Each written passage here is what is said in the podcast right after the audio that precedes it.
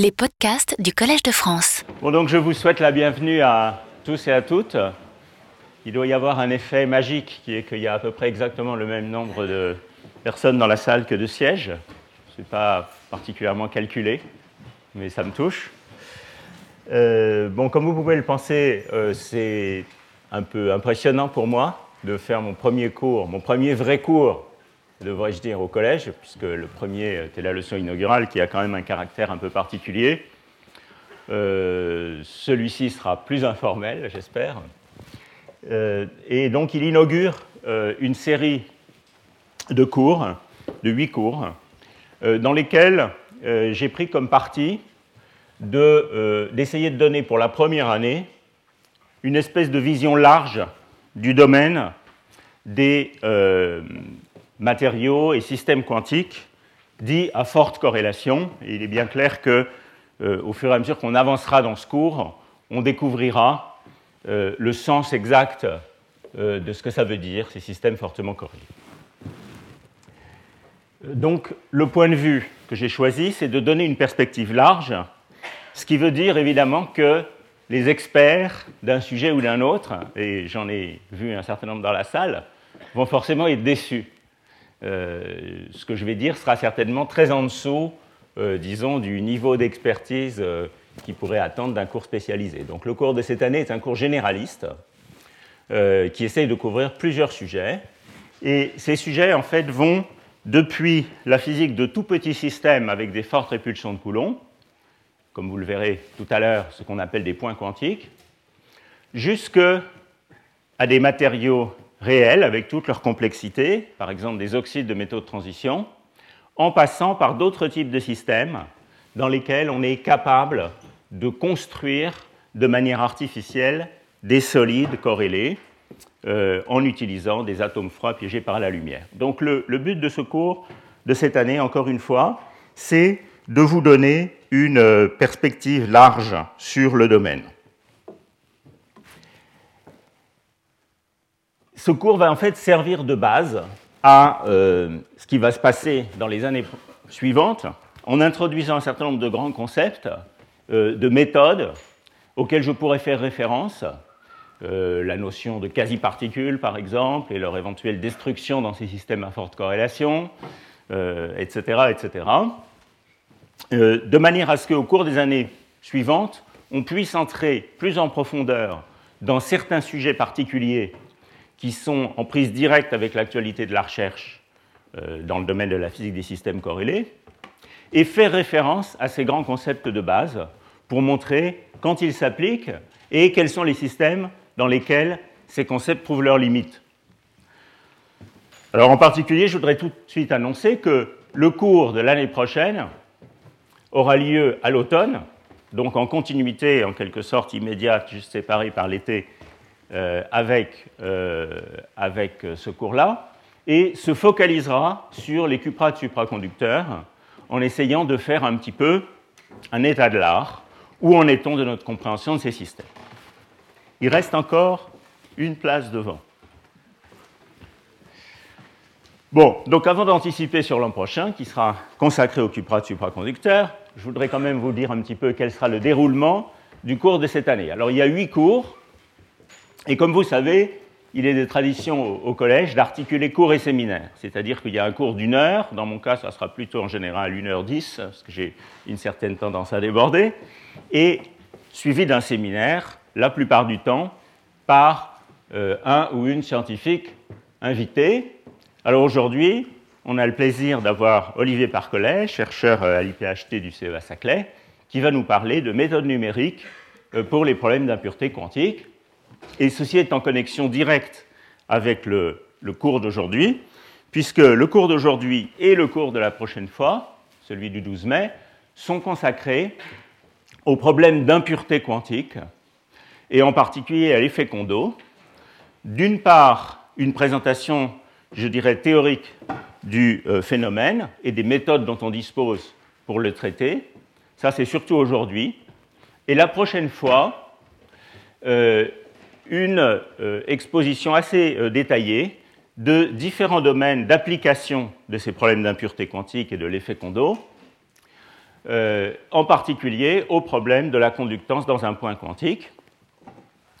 Ce cours, la prochaine fois, sera suivi d'un séminaire sur les euh, travaux de recherche qui se sont déroulés, euh, très actifs, qui se sont déroulés depuis 10-15 ans, sur la recherche d'effets condos non conventionnels, on verra ce que ça veut dire au cours d'eux, dans ces systèmes mésoscopiques et ces nanostructures. Donc vous voyez, les deux premiers cours sont en fait consacrés à des petits systèmes, on pourrait dire des systèmes de dimension zéro euh, en étant vague. Alors bien sûr, on ne va pas en rester là, et pour brosser ce, panorama, on va passer à des systèmes étendus, et comme les systèmes fermioniques, et en particulier les systèmes où il y a des électrons corrélés, sont compliqués, j'ai décidé de consacrer le troisième cours, donc celui du 19 mai, à un problème bosonique, de manière que les choses soient plus simples et qu'on puisse commencer en douceur. Et donc je vais vous parler au troisième cours de transition de mode bosonique dans le cadre d'un modèle simple, qui est celui du modèle de Hubbard bosonique, mais depuis déjà un certain nombre d'années, on dispose d'une magnifique réalisation expérimentale très contrôlable de ce modèle de Hubbard bosonique, qui est le problème d'atomes froids bosoniques dans un réseau optique. Et euh, je vais vous parler un petit peu d'atomes froids au cours de ce cours numéro 3. Là encore, de manière nécessairement très superficielle pour les experts, puisque cette année, ce sera le seul cours dans lequel je vais entrer un petit peu dans ce domaine des atomes froids. Il y aura d'autres occasions au cours des années suivantes pour entrer beaucoup plus en profondeur dans le domaine. Ce cours sera suivi d'un séminaire de Matthias Treuer, qui est professeur à l'ETH de Zurich, qui est un spécialiste de méthode numérique et qui va nous parler de comparaisons de haute précision qui ont été faites entre les simulations numériques bosoniques et les expériences sur les atomes froids bosoniques dans les réseaux optiques, en particulier dans le groupe d'Immanuel Bloch.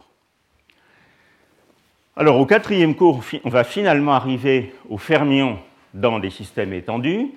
Et là, je vais présenter quelque chose qui est véritablement un pilier conceptuel de la physique des euh, systèmes fermioniques en interaction, qui est la description de liquide de Fermi euh, euh, des, excitations de basse énergie de ces systèmes, qu'on appelle les quasi-particules. J'expliquerai ce que c'est qu'une quasi-particule. J'essaierai d'expliquer aussi comment maintenant on peut les voir à travers des expériences de photoémission.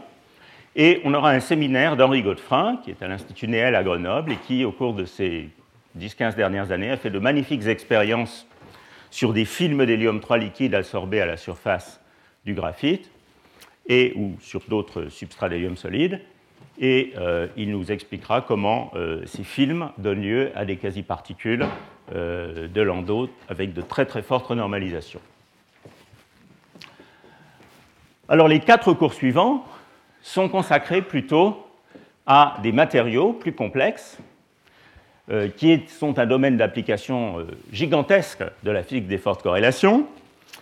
Et il faudra commencer par un peu de chimie, ou disons de chimie du physicien euh, et donc je consacrerai le cours numéro 5 à une présentation des euh, grandes idées sur la structure électronique et la structure, d'une manière générale, des oxydes de métaux de transition. Des idées très simples. Ce ne sera pas du tout un cours pour experts, d'ailleurs j'en suis pas capable.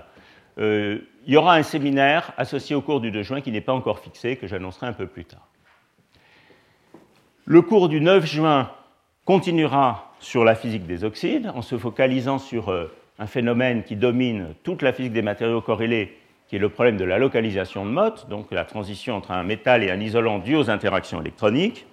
Et je décrirai une approche très simple, euh, encore une fois, à laquelle il sera fait référence probablement au cours des années suivantes, qui est ce qu'on appelle la description de Brinkman et Rice de la transition de Mott. On devrait aussi ajouter Hubbard.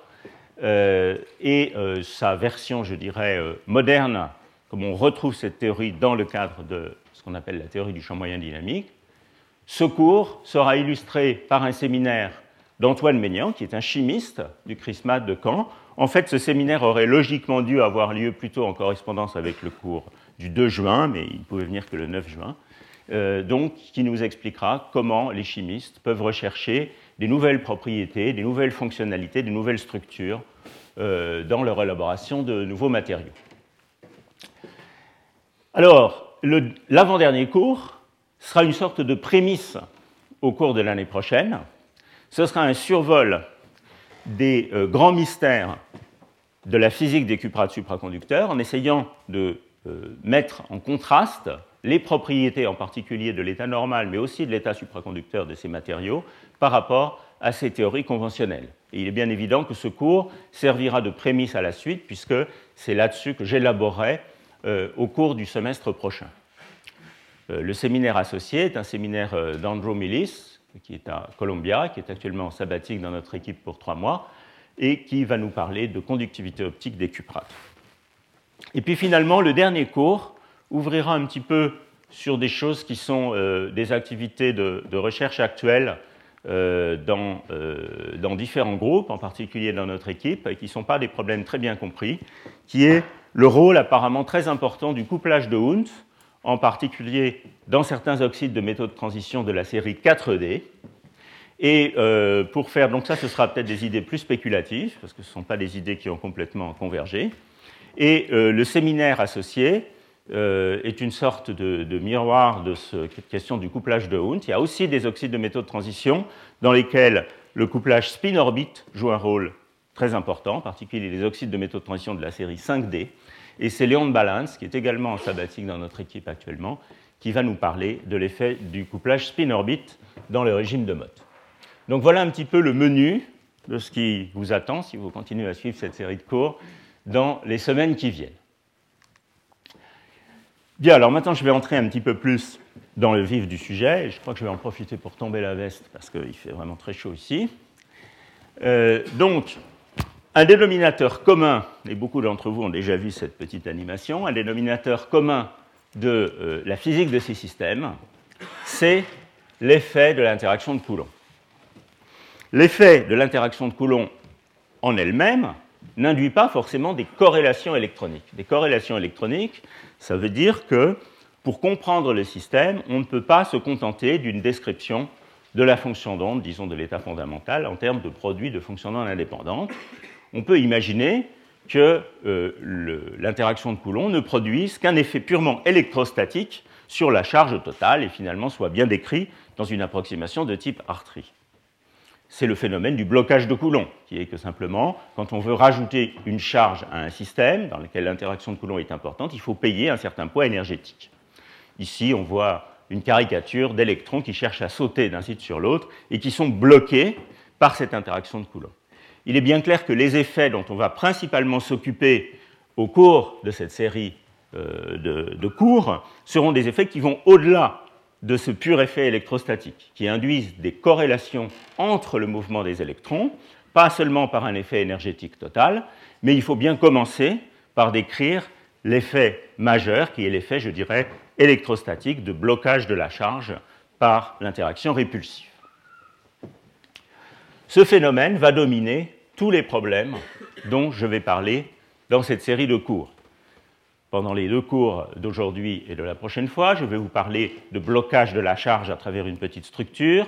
Dans le cas des atomes euh, froids bosoniques dans un réseau optique, il ne s'agit pas de l'interaction, euh, disons, de Coulomb E carré sur R des, des électrons dans un solide, mais il s'agit également d'une interaction qui peut être répulsive. Et puis, dans le cas des oxydes, il s'agit bien de l'interaction de Coulomb écrantée. Voilà, donc je vais commencer euh, euh, ces deux cours par vous parler de petits systèmes. Euh, on pourrait appeler ça la physique des électrons corrélés dans une coquille de noix.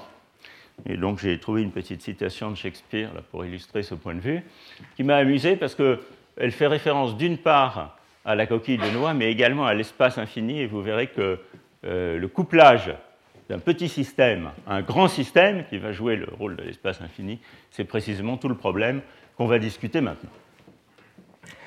Alors le cours d'aujourd'hui, c'est un cours qui est plutôt un cours de théoricien. Euh, on va voir peu de résultats expérimentaux.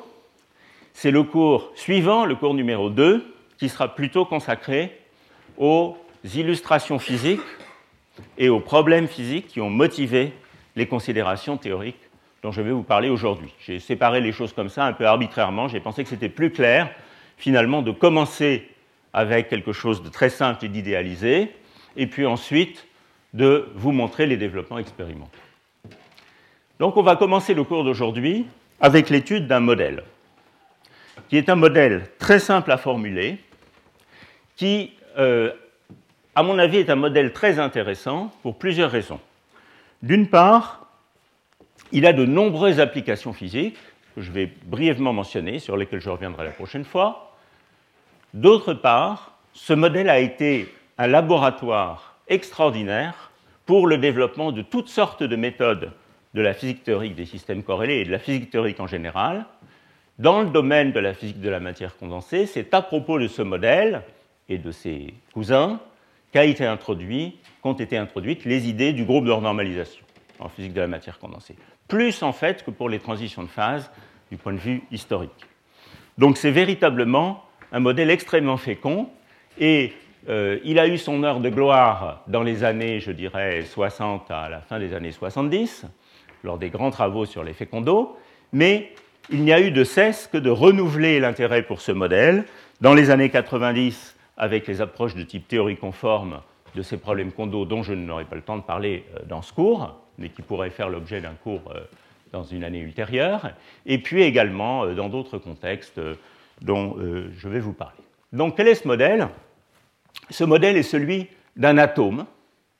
Alors, c'est l'atome du théoricien, hein, c'est-à-dire c'est l'atome avec un seul niveau atomique, donc qui s'appelle ici epsilon d.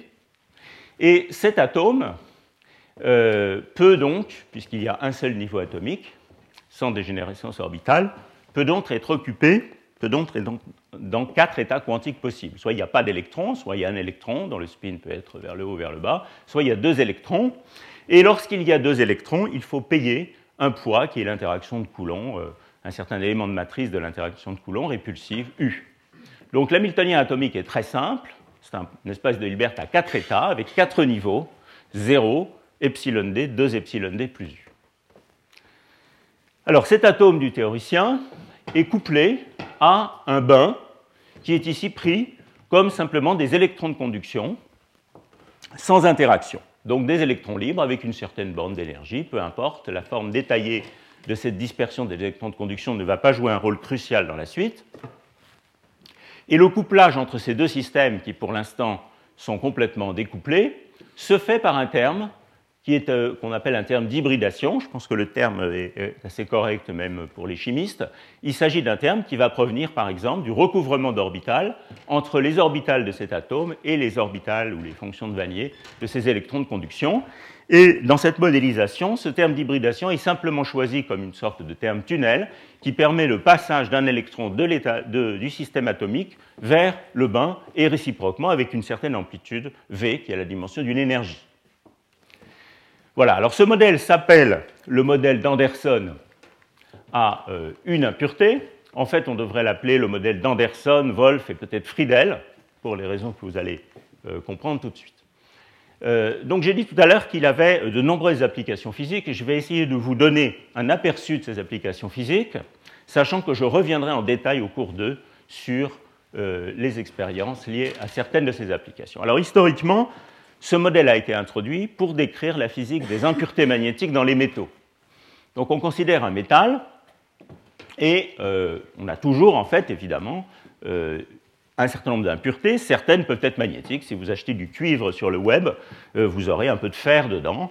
Ça a d'ailleurs été l'objet de discussions assez effrénées relativement récemment, à en particulier dans le groupe de Cointronic à Saclay, où les effets de diffusion inélastique de ces impuretés ont été étudiés en très grand détail très récemment. Donc on a des impuretés magnétiques. Alors ces impuretés magnétiques, en pratique, vont être en général soit des, euh, métaux de transition 3D, comme le manganèse, le chrome, le fer, dont de l'or, du cuivre, de l'aluminium, un métal non magnétique, soit même des terres rares. Donc je vous rappelle, voilà la classification périodique, que euh, vous la reverrez plusieurs fois au cours de ce cours, je pense. Donc vous voyez ici la ligne des métaux de transition 3D, 4D, 5D, dont on parlera plusieurs fois dans la suite de ce cours. Euh, ces, métaux de transition ont des orbitales D qui, pour, euh, au moins pour les orbitales 3D, sont relativement localisées autour du noyau pour des raisons de mécanique quantique assez simples à comprendre. Et euh, donc, on peut considérer en première approximation ceci comme un niveau, un niveau atomique qui est placé, donc, quand on met quelques impuretés de fer dans le cuivre, qui est placé dans cette matrice d'électrons de conduction. Le cas des orbitales 4F, donc voilà les terres rares ici avec leurs orbitales 4F et les actinides avec leurs orbitales 5F. Le cas des orbitales 4F est encore plus concentré, les orbitales 4F sont encore plus localisées et donnent donc lieu à des moments magnétiques lorsqu'on a des couches incomplètes. On a donc un problème dans lequel il y a des moments magnétiques en faible concentration qui sont dans une matrice d'électrons de conduction. Alors ces idées-là euh, remontent aux travaux de Friedel euh, vers la fin des années 50, qui avait introduit la notion d'étalier virtuel. Qu'est-ce que ça veut dire? Ça veut dire qu'on a un potentiel, qui est le potentiel périodique de la matrice d'électrons de conduction, et puis au site d'impureté, on va avoir un potentiel assez profond, de manière à avoir des niveaux atomiques assez localisés. Et ces électrons de conduction et ce potentiel profond d'impureté sont séparés par une barrière euh, qui est lié au moment cinétique, qui va donc avoir L égale 2 pour un métal de transition 3D, L égale 3 pour une terre rare. Et donc vous voyez qu'ici, on va avoir un premier effet qui est l'élargissement des niveaux atomiques qui ne sont pas trop trop loin du niveau de Fermi de ces électrons de conduction, par hybridation à travers cette barrière centrifuge, de sorte que, et c'est un concept évidemment très familier aux physiciens atomiques, euh, ce niveau atomique va être élargi avec une certaine largeur de ray, gamma, qui va bien sûr être le carré de l'élément de matrice de transition fois la densité d'électrons de conduction dans le bain d'électrons de conduction. C'est la règle d'or de Fermi. On va en reparler par la suite. Donc ça, ça remonte, comme je le disais, à des travaux de Jacques Friedel, qui a vraiment été un des pionniers de ce domaine des impuretés magnétiques dans les métaux. Et pourquoi, au milieu des années 50, les gens s'intéressaient-ils à la physique des impuretés magnétiques dans les métaux? Eh bien, c'est en raison d'une euh, observation expérimentale, en fait très ancienne, qui remonte, elle, au milieu des années 30, mais qui était toujours inexpliquée au milieu des années 50, qui est que la résistivité de certains métaux présente un minimum lorsqu'on refroidit le système pour finalement remonter à basse température. Et voilà une courbe qui est essentiellement, je pense, euh, la courbe historique, ou peu d'années après en tout cas. Euh, cette observation ayant été faite dès 1934, voilà l'abstract de cet article. La résistivité des fils d'or mesurés a un minimum lorsqu'ils ne sont pas très purs. c'est un abstract très simple qui euh, met bien en évidence le phénomène. Et j'en profite pour signaler une chose que j'ignorais moi-même, qui est qu'en fait cet article est co-signé par Debourg, qui est aussi le co-signataire du fameux article qui euh, introduit le, mystère des isolants de Mott à peu près dans les mêmes années, un petit peu plus tard. Voilà. Donc euh, vraiment au laboratoire Philips à l'époque, on faisait des choses très intéressantes. Donc vous voyez ce minimum de résistivité, et bien entendu ça c'est très surprenant, puisqu'en général dans un métal, enfin c'était très surprenant à l'époque, puisqu'en général dans un métal, ce qui se passe c'est que les impuretés dominent le transport à très basse température lorsque tous les processus inélastiques sont bloqués, et puis quand on chauffe, la résistivité augmente parce qu'on introduit de scattering inélastique, par exemple sur les phonons du système ou dans les systèmes corrélés du scattering électron-électron. Alors là, ce n'est pas ce qui se passe, il y a un minimum et il s'agit d'expliquer ce minimum. C'est le fameux problème Kondo, ou effet Kondo, sachant qu'en fait, l'effet n'est pas dû à Kondo, mais il est dû à ces gens-là. Euh, ce qui est dû à Kondo, c'est le premier calcul théorique, après les idées de, de Friedel et d'autres, qui montre que, effectivement, un Hamiltonien aussi simple que celui que j'ai introduit tout à l'heure suffit à rendre compte de ce phénomène. Alors, c'était une première motivation qui date plutôt donc des années 60. En voilà une beaucoup plus récente, qui est le problème d'un point quantique dans une petite structure de dimension, disons, euh, euh, quelques dizaines de nanomètres. Et euh, donc, vous savez, je pense qu'on peut fabriquer des gaz d'électrons très bidimensionnels dans des transistors à effet de champ, et on peut sculpter ces gaz d'électrons bidimensionnels en déposant des grilles, des grilles métalliques, qui vont donc introduire des potentiels électrostatiques contrôlables, de manière, par exemple, à pouvoir dessiner dans mon gaz d'électrons bidimensionnel euh, une structure de ce type, où on va avoir un grand réservoir à gauche, un grand réservoir à droite, et puis une petite goutte électronique au milieu, avec des paramètres qui sont relativement contrôlables, dans la mesure où, en appliquant des tensions de grille appropriées, on peut contrôler le potentiel électrostatique de cette goutte par rapport à celui des réservoirs. Ça, ça va être le niveau epsilon d de mon modèle, hein, c'est le, potentiel global de euh, cette goutte. On peut également contrôler la transparence euh, ou la, la, barrière tunnel liée à ces deux constrictions. Donc on peut contrôler le passage du réservoir vers la goutte et de la goutte vers le réservoir de droite. Et puis on peut évidemment, bien sûr, introduire encore une autre tension qui va être une tension drain-source de manière à provoquer le passage d'un courant à travers ces systèmes en transmission, par exemple. Bien, alors cette euh, motivation, euh, évidemment, est née à partir du moment où on a pu construire de tels dispositifs, de tels points quantiques, et il est bien évident que la modélisation que j'ai euh, introduite est une modélisation extraordinairement simplifiée. Dans ce cas-là, il faudrait évidemment introduire deux réservoirs d'électrons de conduction, un à gauche et un à droite, mais ça c'est une complication qui n'a pas beaucoup de conséquences. Mais euh, l'approximation importante qui est faite ici, c'est évidemment qu'on peut se contenter de considérer un niveau euh, isolé sur le point quantique, et ça c'est quelque chose qui va être raisonnable lorsque la densité d'électronique sur ce point est relativement faible et les dimensions sont suffisamment petites pour que l'espacement de niveau soit grand. Donc c'est quelque chose qui va être vrai, euh, tout au moins quand on regarde une seule marche d'escalier de Coulomb, c'est quelque chose qui va être vrai euh, lorsqu'on considère des points quantiques dans ces gaz d'électrons bidimensionnels dans les MOSFET, c'est quelque chose qui va être très faux lorsqu'on considère une petite, île métallique comme celle qu'étudie le groupe de quantronique du CEA, où là on a un continuum de niveaux sur le point. Ils sont d'une part plus gros et d'autre part, surtout, ils ont une densité électronique beaucoup plus grande.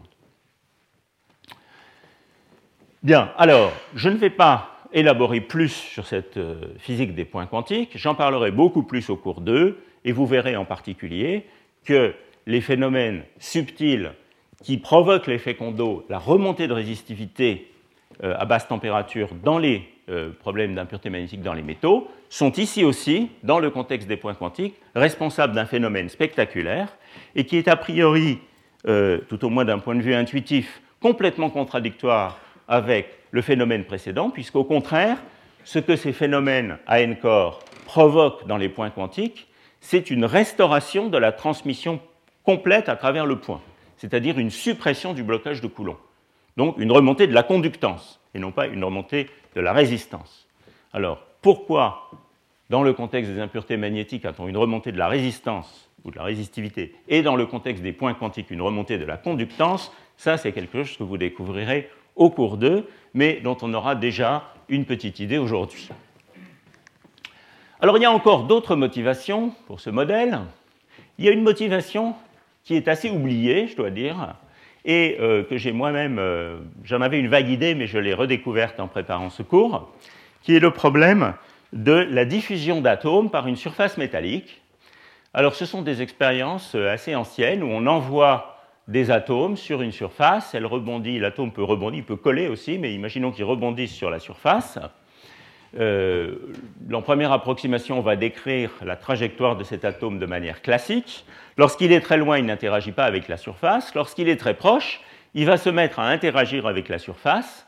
Et donc, vous voyez que dans ce problème, en première approximation, on peut considérer que le niveau atomique de cet atome, epsilon d, va dépendre du temps, selon une loi connu donné par la trajectoire de l'atome, et l'élément de matrice d'hybridation entre la surface métallique et euh, l'atome va également dépendre du temps. Et donc le problème, par exemple, c'est de comprendre, sachant que l'atome est dans un certain état au départ, quelle est la probabilité qu'il se retrouve à l'arrivée dans un certain état d'ionisation en ayant échangé des électrons avec euh, la surface métallique.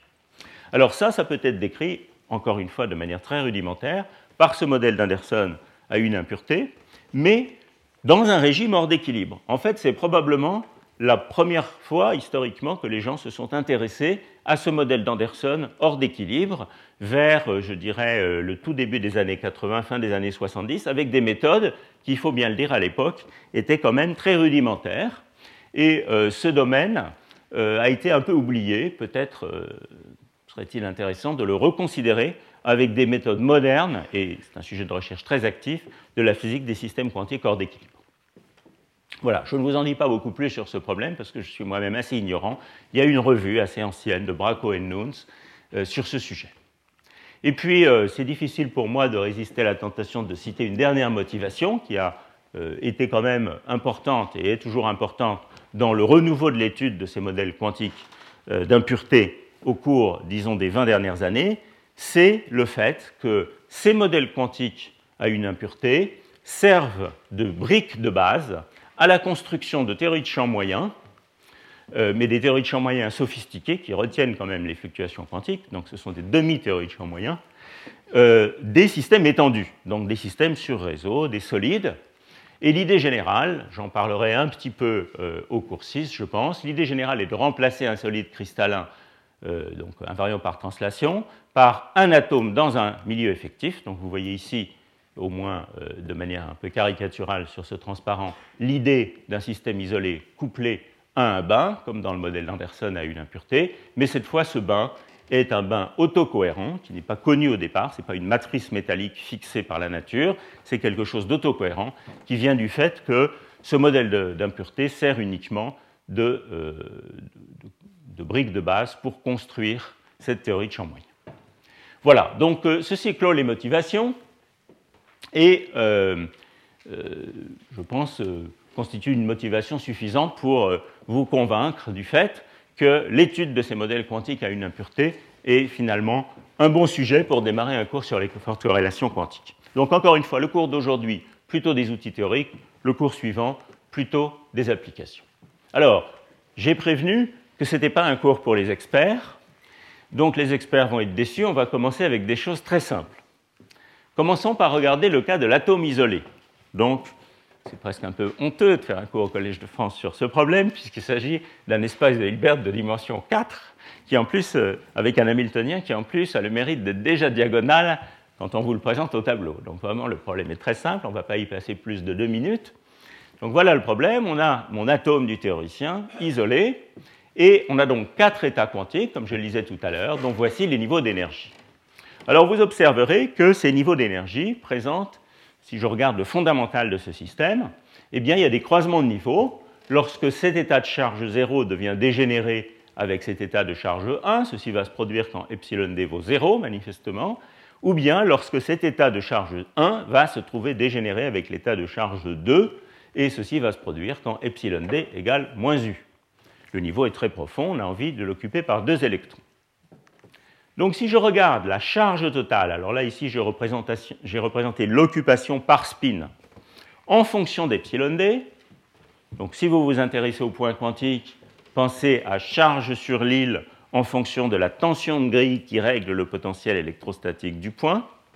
En fonction d'epsilon d donc, la charge va varier à température nulle sous la forme d'un escalier vertical avec un plateau de charge 2 à epsilon d égale moins u, on entre dans un plateau de charge 1 à epsilon d égale 0. Lorsque le niveau est euh, élevé, on le vide et on a un plateau de charge 0. Alors ceci, c'est l'escalier de Coulomb, euh, familier euh, aux gens de la physique mésoscopique. C'est la description la plus simple, la plus rudimentaire du blocage de Coulomb, l'effet purement électrostatique dont je parlais tout à l'heure. Et on peut également, bien sûr, faire le calcul à température finie, c'est très simple. Et ce qui se passe simplement, c'est que cet, escalier de Coulomb est élargi par un élargissement d'ordre KT, comme vous pouviez vous y attendre. Alors on peut aller un petit peu plus loin, et ça me permet d'introduire des objets qui vont me servir beaucoup dans la suite. On peut regarder la spectroscopie de cet atome. Alors pour ça, il est commode d'introduire une quantité qui euh, va me servir euh, très très fréquemment dans la suite de ces cours, et pas seulement cette année, et qui d'ailleurs nous sert dans notre recherche au quotidien, qui est ce qu'on appelle la fonction spectrale à un électron, et qui, euh, à température nulle, est une chose très simple et qui a différentes interprétations sur lesquelles je reviendrai dans le cours 4. On prend le fondamental du système, le fondamental, le vrai fondamental à n corps, on ajoute un électron dans ce fondamental, et on regarde quel est le recouvrement de cette nouvelle fonction d'onde, qui en général n'est pas un état propre du système. Dans le cas de l'atome isolé, il l'est, mais c'est une exception, avec tous les états du système à n plus une particule. Et puis on regarde ce, recouvrement de fonction d'onde résolu en énergie. Voilà. Donc ça, c'est la fonction spectrale d'addition. On peut regarder également la fonction spectrale de soustraction, qui par convention sera la fonction spectrale avec des fréquences négatives. Et on peut facilement généraliser cette définition à température finie. Alors si vous faites le calcul dans le cas de cet atome isolé, vous trouvez bien sûr que si je suis au milieu de cet escalier de Coulomb, dans ce plateau de charge 1, je peux soit ajouter un électron, et ça va me donner un pic à cette énergie de transition epsilon d plus u dans ma fonction spectrale, ou enlever un électron, et ça va me donner un pic à l'énergie epsilon d. Alors je voudrais insister sur le fait que vous voyez ici que la nature de l'état fondamental est très différente dans ces trois régimes. Ici, il est non dégénéré, ici, il est non dégénéré, mais ici, dans ce plateau de charge 1, il y a une dégénérescence. Une dégénérescence de spin, l'état fondamental peut être soit euh, spin vers le haut, soit spin vers le bas. Et bien entendu, c'est euh, ce régime-là qui va donner lieu à de la physique intéressante lorsqu'on branche le couplage avec le bain. Alors ça, c'est une chose qui est assez générale en physique, et que souvent, en physique de la matière condensée en particulier, c'est euh, les systèmes qui ont une dégénérescence dans une certaine limite, qui donnent de la physique intéressante, puisque la question euh, se pose de savoir comment cette dégénérescence est levée par une perturbation. On pourrait donner de multiples exemples, effet Hall quantique compris. Donc vous voyez que la problématique ici, ça va être, si je suis dans ce régime de moment local, comment le couplage au bain lève cette dégénérescence? Ceci nous amène à la question suivante. Est-ce que cette limite de l'atome isolé est singulière? Si je considère un environnement métallique de mes électrons de conduction, je branche maintenant un petit couplage au bas, un petit V. Est-ce que cette limite est singulière? Alors en fait, il est possible de répondre à cette question par un calcul très simple. Et ce n'est pas du tout l'ordre historique que je vous présente ici. Je pense que si ce calcul avait été fait, euh, disons, euh, au milieu des années 60, ça aurait euh, court-circuité beaucoup de débats sur ce problème.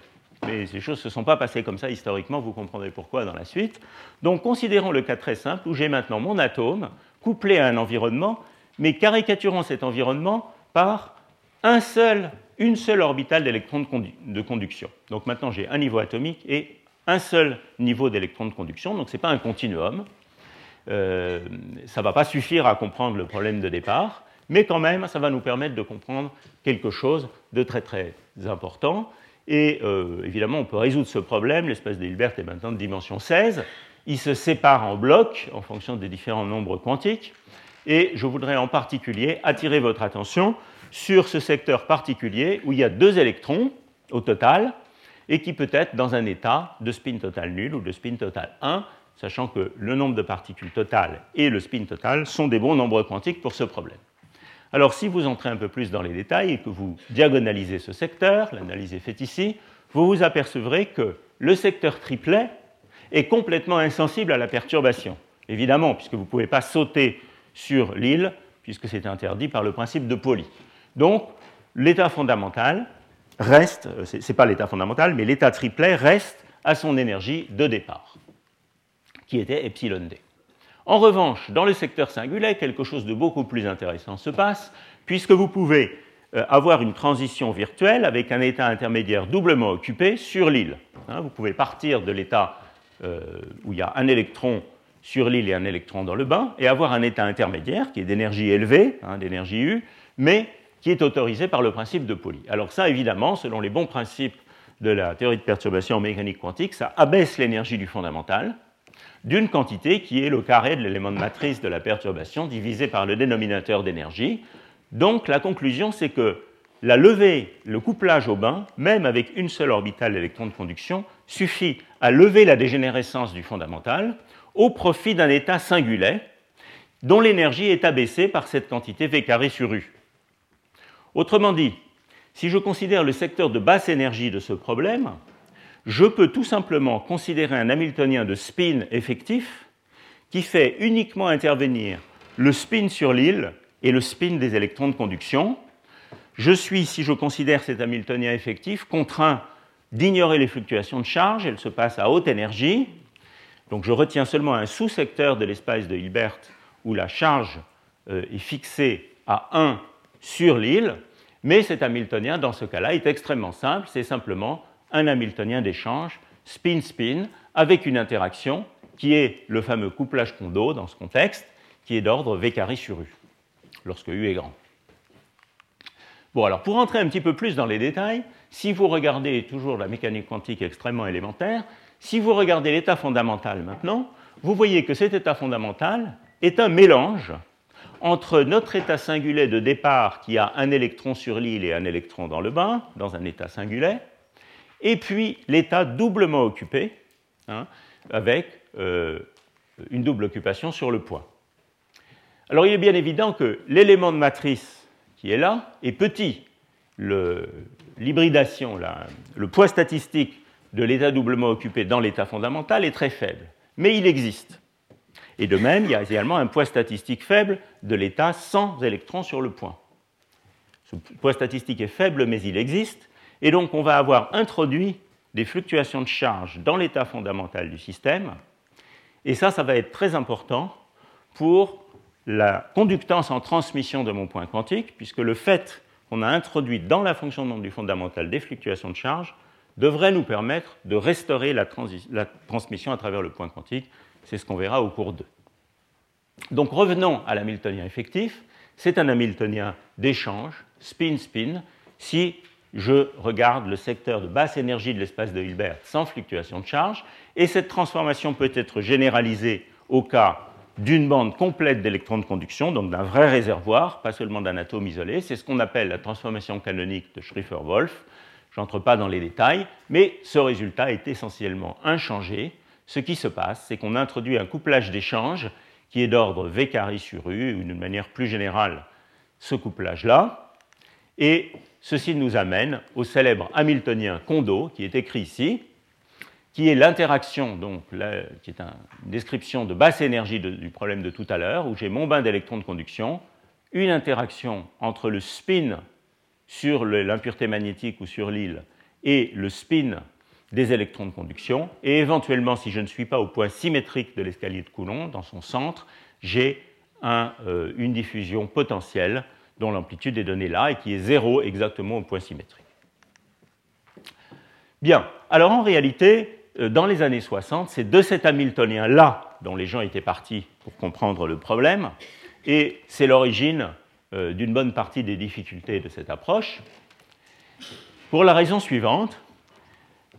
Lorsqu'on part de cet Hamiltonien, l'attitude naturelle est de se livrer à des, développements perturbatifs dans la constante de couplage. Et la seule constante de couplage du problème, c'est maintenant la constante sans dimension, qui est le produit de l'interaction d'échange par la densité d'électrons de conduction dans le bain. Donc J condo fois ρ. C'est la seule constante de couplage du problème. Dans le modèle d'Anderson de départ, on dispose d'autres perturbations. On va le voir plus tard, on peut faire des perturbations en U, qui sont des perturbations beaucoup plus régulières. En revanche, ici, c'est la seule constante de couplage dont on dispose. Et lorsqu'on cherche à faire un développement perturbatif dans cette constante de couplage, ce qui n'est pas forcément une très bonne idée, puisqu'on a vu que la limite j égale 0 était singulière, c'est la limite du point isolé. Eh bien, bien entendu, le fait que cette limite soit singulière provoque des catastrophes quand on cherche à développer autour, et c'est précisément ce qu'a fait Kondo dans son célèbre article du milieu des années 60, où il a montré que quand on développe en puissance de J carreau la résistivité, la contribution des impuretés à la résistivité, eh bien, à l'ordre 2, tout se passe très bien, et les gens s'étaient arrêtés là avant Kondo, mais à l'ordre 3, quelque chose d'intéressant apparaît, il apparaît un terme logarithmique. Logarithmique dans la température, par exemple, où D est la largeur de bande du système.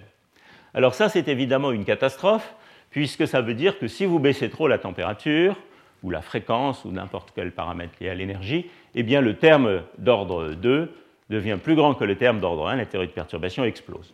Donc cette théorie de perturbation est singulière, et c'est une des premières manifestations en théorie de la matière condensée de singularité logarithmique dans un développement perturbatif. c'est pour traiter ce problème euh, de singularité logarithmique que les premières idées du groupe de normalisation en physique de la matière condensée ont été inventées dans ce contexte. Alors avant qu'on en arrive là, vous voyez que si je compare simplement le terme d'ordre 2 au terme d'ordre 1, eh bien je vois qu'il apparaît une échelle d'énergie caractéristique qui est exponentiellement petite dans la constante de couplage, ça ressemble un peu à une formule BCS, hein, euh, en dessous de laquelle la théorie de perturbation n'est plus valable, et c'est ce qu'on appelle la température de Kondo du problème. En fait, cette euh, formule ici est un petit peu rudimentaire, on peut l'améliorer aux ordres suivants, vous le verrez par la suite. Ces singularités logarithmiques se manifestent dans le développement de toutes les quantités. Donc, vous pouvez par exemple regarder la susceptibilité d'impureté, elle a un terme logarithmique, l'entropie d'impureté, elle a un terme logarithmique, et euh, ces termes logarithmiques vont dans le sens d'une diminution de l'entropie d'impureté ou d'une diminution de la constante de Curie effective de la susceptibilité d'impureté, ce qui veut dire que, intuitivement, les électrons de conduction ont tendance à écranter le spin. C'est le premier signe de ce phénomène. je passe sur les détails techniques. Donc, comment aller au-delà? Pour aller au-delà de ce problème, eh bien, il faut inventer le groupe de normalisation. Donc, c'est un des triomphes de la physique théorique de ces années-là, d'avoir en grande partie à l'occasion des travaux théoriques sur ce problème, euh, inventé l'idée du groupe de normalisation en physique de la matière condensée. Je vais en donner une vision naïve à la Wilson, disons, mais euh, qui est en fait dans ce contexte, et euh, dès le milieu des années 60, dû à Phil Anderson, qu'il a appelé le Poorman Scaling, et qui consiste à faire la chose suivante. Imaginons qu'au lieu d'intégrer sur les électrons de conduction dans nos calculs de perturbation sur l'ensemble de l'échelle d'énergie disponible, on intègre sur une petite couche d'énergie qui contiennent seulement les électrons de conduction de haute énergie, ceux compris entre la largeur de bande et la largeur de bande moins une petite largeur de bande, delta D. Donc on réduit un petit peu la largeur de bande des électrons de conduction. Eh bien, il est facile de voir qu'on peut formuler euh, ce problème, une fois qu'on a intégré sur cette petite couche, comme un changement de la constante de couplage du problème de départ. Donc on peut remettre le nouvel Hamiltonien pour les électrons de conduction qui restent sous la forme de départ avec un changement des constantes de couplage. C'est un calcul qui est assez facile à faire et qui, à l'ordre dominant, l'ordre le plus bas, donne le résultat suivant. Donc vous voyez que là, j'ai fait pour un modèle anisotrope. Le changement de l'interaction d'Ising est proportionnel au carré de l'interaction spin-flip, ce qui est normal puisqu'il faut flipper et revenir. Et puis le, le, changement de la constante de couplage dans le canal de spin-flip est proportionnel au produit des constantes de couplage. Alors on peut formuler ça sous la forme d'un flot de la constante de couplage ou de ces deux constantes de couplage, dans le cas anisotrope, en introduisant un paramètre d'échelle, L, qui va euh, être associé à la largeur de bande du problème. Quand L égale 0, on a le problème de départ. Quand L devient grand, on a intégré sur beaucoup d'électrons de conduction. Et ces équations de flot, qui résultent immédiatement de ça, sont écrites ici. Et vous voyez qu'elle nous emmène en couplage fort si le problème était au départ dans un régime antiferromagnétique. Donc voilà le fameux diagramme de flot de cette constante de couplage dans le cas anisotrope en fonction de JZ et JPERP. Lorsqu'on est dans ce régime, qu'on appelle le régime antiferromagnétique, ces trajectoires, au moins à l'ordre dominant, nous emmènent en couplage fort. Lorsqu'on est dans ce régime ferromagnétique, elles nous amènent dans le régime J perpendiculaire égale 0, qui est donc une perturbation irrelevante. Je pense qu'il est correct d'affirmer, mais euh, il y a peut-être des meilleurs spécialistes de l'histoire des sciences dans cette salle qui me contrediront, que ce diagramme représenté ici est le premier exemple publié dans la littérature d'un flot du groupe de normalisation en physique de la matière condensée, plusieurs années avant les idées sur le développement en epsilon dans les transitions de phase. Alors le malheur, c'est que dans ce contexte-là, le point fixe n'est pas contrôlable, puisque ce flot nous emmène en couplage fort. Et donc toute la question est de savoir quelle est la physique du point fixe auquel on va ultimement arriver. Va-t-on s'arrêter à un point fixe de couplage intermédiaire? On va voir au cours 2 que c'est une possibilité. Mais en fait, dans ce contexte de ce problème condo le plus simple, n'est pas ce qui se passe. Ce qui se passe, c'est que le flot emmène véritablement jusqu'au point fixe de couplage infini. Et le point fixe de couplage infini, vous pouvez deviner sa physique tout simplement à partir de la solution du problème à un site d'électrons de conduction dont je parlais tout à l'heure. Ce qui va tout simplement se passer, c'est que le spin d'impureté va être écranté par un électron de conduction, de manière à former un état singulet. C'est ça la physique du couplage fort, et c'est ça la physique qui se produit quelle que soit la valeur de la constante de couplage de départ, puisque lorsque je renormalise le système pour regarder la physique de basse énergie, eh bien je suis emmené vers cette physique de couplage fort. Donc une caricature, si vous voulez, de la physique du point fixe de couplage fort, c'est la suivante. Ici, au départ, j'ai une impureté magnétique, un spin d'impureté, et puis des électrons de conduction, les deux s'ignorant, disons que la constante de couplage est très petite ou, ou nulle. Et puis, lorsque je vais vers la physique du couplage fort, je veux former un état singulet. Donc voilà mon état singulet qui est content ici parce que euh, le couplage antiferromagnétique est satisfait entre le spin d'impureté et le spin des électrons de conduction, mais les électrons de conduction doivent quand même s'accommoder de la présence de ce singulet ici, puisque ce site est maintenant bloqué. Pour amener un nouvel électron de conduction sur ce singulet, il faut casser ce singulet. Puisque je vais me trouver avec trois électrons sur le site, on ne peut pas avoir un état singulet. Et donc vous voyez que les fonctions de bloc de ces électrons de conduction doivent maintenant éviter exactement ce site d'impureté, ce qui veut dire qu'on va avoir introduit un déphasage d'exactement pi sur 2 de l'onde bleue par rapport à l'onde rouge. Et donc ça, c'est le fameux déphasage de pi sur 2 du problème Kondo. Ça veut dire que finalement, la physique du point fixe de couplage fort, c'est la formation d'un état singulet, ça c'est vu du point de vue du site d'impureté, et d'autre part, pour les électrons de conduction, un spectre qui va ressembler à un spectre d'électrons libres, mais tout simplement décalé de pi sur 2 de manière à éviter le site d'impureté. Bien, alors revenons un petit peu au groupe de normalisation. Il est bien évident que ce que j'ai écrit tout à l'heure, c'était les équations à une boucle, les équations au premier ordre. On peut généraliser le concept à tous les ordres. On aura à ce moment-là une fonction bêta qui régit le flot de la constante de couplage. On peut intégrer cette équation de flot de manière à définir la constante de couplage dépendant de l'échelle, J de L, et ce J de L va nous emmener en couplage fort quand L devient grand. On peut établir une équation euh, pour n'importe quelle quantité physique. Par exemple, la susceptibilité de départ va être invariante dans un changement d'échelle. D'un point de vue purement dimensionnel, elle doit donc s'exprimer comme 1 sur une énergie, qu'on peut prendre comme par exemple la largeur de bande euh, dépendant de l'échelle, fois une fonction sans dimension du rapport T sur D de L et de la constante de couplage sans dimension. Ici, J, c'est ρJ. Alors maintenant, je peux définir l'échelle Kondo.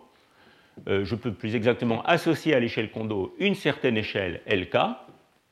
Et je vois que, euh, comme cette échelle est très faible, eh cette équation me dit que la susceptibilité devient une fonction d'échelle universelle de t sur tk, ou plus exactement tk fois qui devient une fonction d'échelle universelle de t sur tk, qui est entièrement contrôlée par le point fixe de couplage fort. Donc toutes les quantités physiques sont des fonctions d'échelle universelles de t sur tk, ceci étant évidemment vrai lorsque t et tk sont tous les deux beaucoup plus petits que le cutoff de haute énergie, qui est la largeur de bande, mais le rapport t sur tk peut être quelconque, aussi bien petit que grand.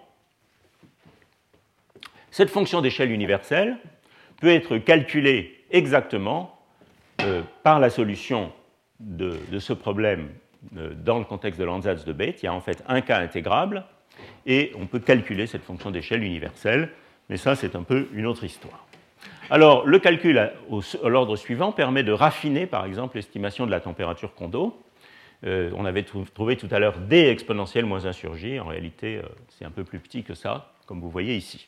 J'insiste sur le fait que cette fonction d'échelle est universelle, la température Kondo elle-même ne l'est pas, de même que la fonction bêta ne l'est pas, etc., euh, etc. Bien, quelques mots rapidement sur l'analyse de voisinage de ce point fixe de couplage fort. Donc le point fixe de couplage fort lui-même, comme vous avez vu, est très simple. Ce qui va contrôler la physique de basse température du système, c'est bien évidemment le voisinage de ce point fixe de couplage fort. Alors ça, c'est une chose très belle qui a été introduite un peu plus tard, dans les années 80, par Philippe Nozière, qui est la description du voisinage de ce point fixe de couplage fort en termes de liquide de Fermi. Pourquoi L'idée euh, physique euh, de base est assez simple, c'est simplement le fait qu'on a bloqué ce cycle d'impureté, et maintenant le reste des électrons de conduction doit s'accommoder de ce déphasage de pi sur 2, mais après tout, il s'agit d'électrons de conduction qui vont avoir euh, des interactions liées à ce site à l'origine, et on devrait pouvoir décrire ce système dans le langage de la théorie des liquides de Fermi. Alors dans un langage disons, plus moderne, qui est celui du groupe de normalisation, ça veut dire qu'il va nous falloir considérer l'hamiltonien de point fixe, et puis les premières perturbations autour de cet hamiltonien de point fixe. Alors quand on fait cette analyse, donc j'ai Pas vraiment le temps de rentrer dans les détails ici, mais quand on fait cette analyse, on s'aperçoit qu'il y a en fait deux opérateurs qui sont euh, de dimension euh, la plus euh, basse possible, qui sont deux opérateurs irrelevants, évidemment, puisqu'il s'agit d'un point fixe stable, et les opérateurs irrelevants dominants, il y en a deux. Il y a tout simplement le carré de la densité d'électrons de conduction, et puis il y a le carré de la densité de spin. Ce sont deux opérateurs dont les corrélateurs décroissent rapidement, et ce sont ces deux opérateurs qui vont fournir les corrections euh, à la susceptibilité à basse température, par exemple. Et ces corrections sont en t carré à cause de la dimension de ces opérateurs euh, au voisinage de ce point fixe. Donc on peut passer du problème de départ, qui a été ici réécrit pour euh, se passer simplement sur la, demi-droite liée au fait qu'on a du scattering uniquement dans l'onde S, au, problème qui décrit l'Hamiltonian point fixe, donc qui va être également un problème de fermion libre, mais avec un changement de condition de bord au départ, euh, à l'origine, pour tenir compte de ce déphasage de pi sur 2, plus euh, un opérateur, qui est cet opérateur carré de la densité de spin, qui va contrôler toute la physique de basse température et dont le coefficient est d'ordre 1 sur Tk. Alors on peut comme ça, donc, en introduisant des perturbations au voisinage du point fixe de couplage fort, remonter au comportement de toutes les quantités. Vous voyez que ces quantités obéissent aux lois de ce qu'on décrira au cours 4 comme étant les lois d'un liquide de Fermi, c'est-à-dire par exemple des corrections T sur Tk au carré à la susceptibilité, des corrections T sur Tk à l'entropie d'impureté, etc. Et en particulier des corrections en T sur Tk au carré à la résistivité. Donc si je regarde la résistivité due aux impuretés magnétiques, vous voyez qu'elle est constituée d'un terme de température nulle, qui correspond à un déphasage de pi sur 2, ce qui bloque le site d'impureté et donc introduit une résistivité magnétique la plus grande possible qu'une impureté peut introduire dans un gaz d'électrons, ce qu'on appelle la limite unitaire, qui veut dire que l'amplitude de scattering correspond exactement à un déphasage de pi sur 2, c'est la remontée de résistivité Kondo, et puis une correction qui est négative, puisqu'il s'agit d'un minimum de résistivité, avec une loi de ce type. Donc vous voyez que ceci corrige évidemment complètement la prédiction euh, logarithmique qui est valable à t plus grand que tk quand on descend en température, mais si on passe tk et qu'on descend à très basse température, on retrouve des lois de ce type. Bien, donc euh, je vous avais prévenu que j'allais prendre un petit peu de retard, mais pas trop, je pense quand même. Ce que je voudrais faire maintenant, pour finir ce cours, c'est vous donner un point de vue différent en revenant au, problème au modèle d'impureté d'Anderson de départ. Donc j'ai expliqué que dans le cas du problème Kondo, la seule chose qu'on pouvait faire, c'était attaquer le problème du côté j égale 0, qui est une limite singulière. Dans le cas du problème d'Anderson de départ, qui inclut les fluctuations de charge, on peut attaquer le problème d'une autre manière. On peut l'attaquer du, du côté u égale 0 limite dont on n'a pas encore parlé. J'ai parlé de l'atome isolé, de l'atome couplé à un électron de conduction, mais je n'ai pas encore parlé de la limite U égale 0. Qu'est-ce qui se passe dans la limite U égale 0 eh bien, C'est le modèle de l'état résonant de Friedel. On a tout simplement un atome couplé par effet tunnel à un bain. Alors on peut très facilement résoudre ce problème. J'ai annoncé le résultat tout à l'heure. Il y a tout simplement une fonction d'hybridation hein, qui paramétrise l'ensemble du problème. Cette fonction d'hybridation, c'est le carré de l'élément de matrice de transition fois en gros la densité d'état d'électrons de conduction dans le bain. Et cette fonction d'hybridation, que j'ai appelée ici gamma de epsilon, qu'à un facteur pi près on appelle quelquefois aussi delta de epsilon, contrôle l'ensemble du problème. En effet, même si vous avez eu l'interaction sur le site d'impureté, vous pouvez toujours éliminer ces électrons de conduction pour reformuler du point de vue du site d'impureté tout le problème, simplement en termes de la position du niveau D et de cette fonction d'hybridation. Je vais vous le montrer un petit peu plus loin. Voilà.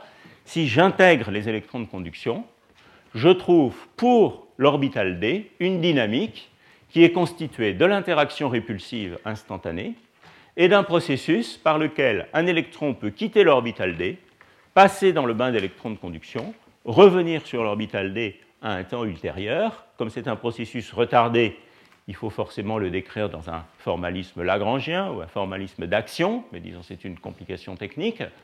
Et euh, l'amplitude pour ça est entièrement dictée par, d'une part, la position du niveau D, d'autre part, la structure de cette fonction d'hybridation gamma de epsilon ou delta de epsilon, qui contrôle l'ensemble du problème. Bien, donc, revenons au cas U égale 0. Quand U égale 0, on a tout simplement un élargissement du niveau D par cette largeur gamma, et ça, c'est l'état résonant, euh, euh, l'étalier virtuel de Friedel. Que se passe-t-il quand on ajoute U?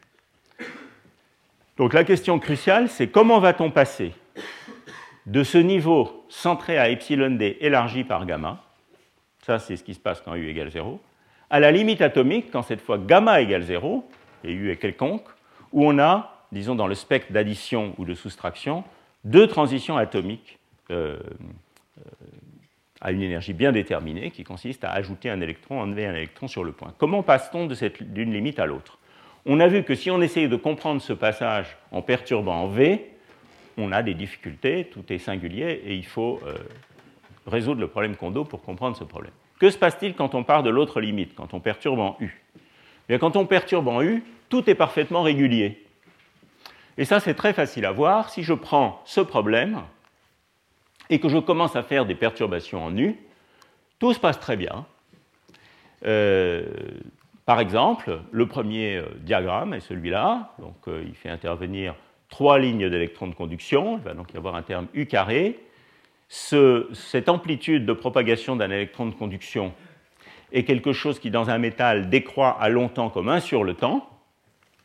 Donc ici, je vais avoir 1 sur le temps au cube, ce qui veut dire que quand je reprends la transformée de Fourier, euh, je vais introduire une self-énergie pour le niveau D qui va varier comme le carré de la fréquence. Donc vous voyez quelque chose, U carré fois le carré de la fréquence.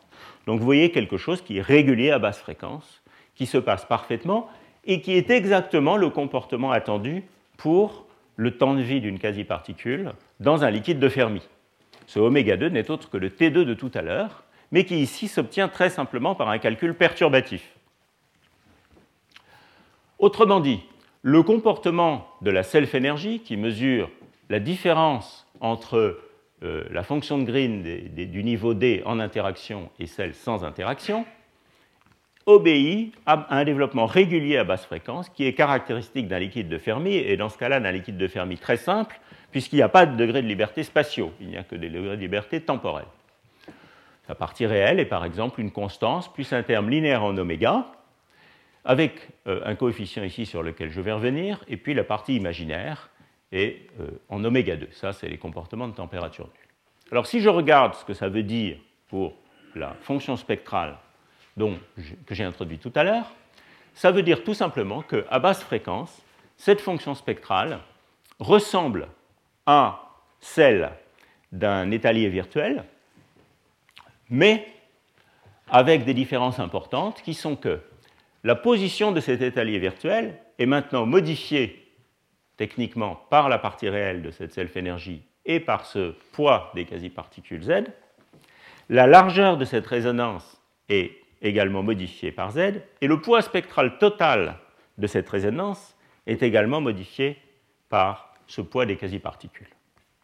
En particulier, si vous vous concentrez sur le cas exactement symétrique qui était le centre de mon escalier de Coulomb, vous allez découvrir que la valeur à fréquence nulle de cette fonction spectrale est exactement inchangée par les interactions. Elle reste la même depuis l'étalier virtuel à U égale 0 jusqu'à très très grand couplage. Alors ça, ça implique nécessairement qu'il doit se former, alors je vais écrire quelque chose au tableau, vous voyez, dans la limite atomique, on a deux transitions atomiques de ce type, et le spectre doit rester symétrique. J'ai montré ici que lorsque V était non nul, eh bien, la fonction spectrale devait nécessairement avoir ici du poids spectral. Et donc vous pouvez tout de suite deviner ce qui se passe. Ce qui se passe, c'est que ces transitions atomiques ici sont simplement élargies par le couplage avec le bain, selon la règle d'or de Fermi, avec une largeur gamma. Mais lorsqu'on va à basse température, il pousse ici une résonance qui doit s'accrocher ici, avec cette largeur Z, c'est ce qui est écrit au tableau ici, Z gamma, et un poids spectral total qui est très petit, qui ne contient qu'une fraction Z, qui va être beaucoup plus petite que 1 en couplage fort, du poids spectral total. Cette résonance est exactement la manifestation, dans le contexte de modèle d'Anderson, de l'effet Kondo qu'on a lu tout à l'heure euh, à travers l'analyse de couplage fort. Donc pour résumer la situation, en couplage, lorsque U sur gamma est grand, ce qui va se passer, c'est que cette fonction spectrale va être un niveau atomique, une transition atomique qui est la transition atomique naïve, centrée à epsilon d de largeur gamma, le spectre d'addition symétrique, et puis ici, à basse température, donc vous voyez quand on baisse T par rapport à TK, eh bien il va pousser dans son centre une résonance qui est liée à l'effet Kondo et qui vient du fait qu'on a une description de liquide de Fermi local du problème. Alors en fait, on peut montrer que ce poids spectral de cette résonance est très petit, le TK sur gamma, et donc il est exponentiellement petit. Ça, c'est la loi exponentielle de moins 1 sur ρ de tout à l'heure, retranscrite ici en termes de gamma et de U. Voilà, donc je pense que je vais, euh, ceci conclut essentiellement euh, ce cours. Euh, pour remettre un petit peu les choses en perspective, donc on est parti de cet Hamiltonien très simple. On a compris que la limite atomique était une limite singulière qui nous obligeait à penser en termes d'Hamiltonien effectif de flot de la constante de couplage et d'effet Kondo. On a vu que la compréhension de l'effet Kondo avait nécessité l'invention du groupe de normalisation, au moins ce qui concerne ses applications à la physique de la matière condensée. Et puis, vers la fin du cours, j'ai aussi montré qu'il y avait une manière différente de voir le problème qui partait de la limite de couplage faible en U et qui était beaucoup plus régulière, qui permettait d'interpoler entre l'étalier virtuel de Friedel et le régime Kondo en couplage fort. La fois prochaine, ce qu'on va faire, c'est qu'on verra les conséquences de toutes ces idées sur euh, le problème du transport à travers un point quantique, un petit peu les impuretés magnétiques dans les métaux. Je continuerai un petit peu la description du modèle d'Anderson également. Et donc, on va maintenant faire une petite pause jusqu'à. Euh, on a un bon quart d'heure de pause, disons. Le séminaire, comme je vous l'ai dit, sera donné par Olivier Parcollet, qui va nous décrire des méthodes numériques pour le traitement quantitatif de ces problèmes d'impureté quantique. Et si vous souhaitez des références sur ce problème, en voilà quelques-unes, sachant que la littérature est très vaste. Je vous remercie.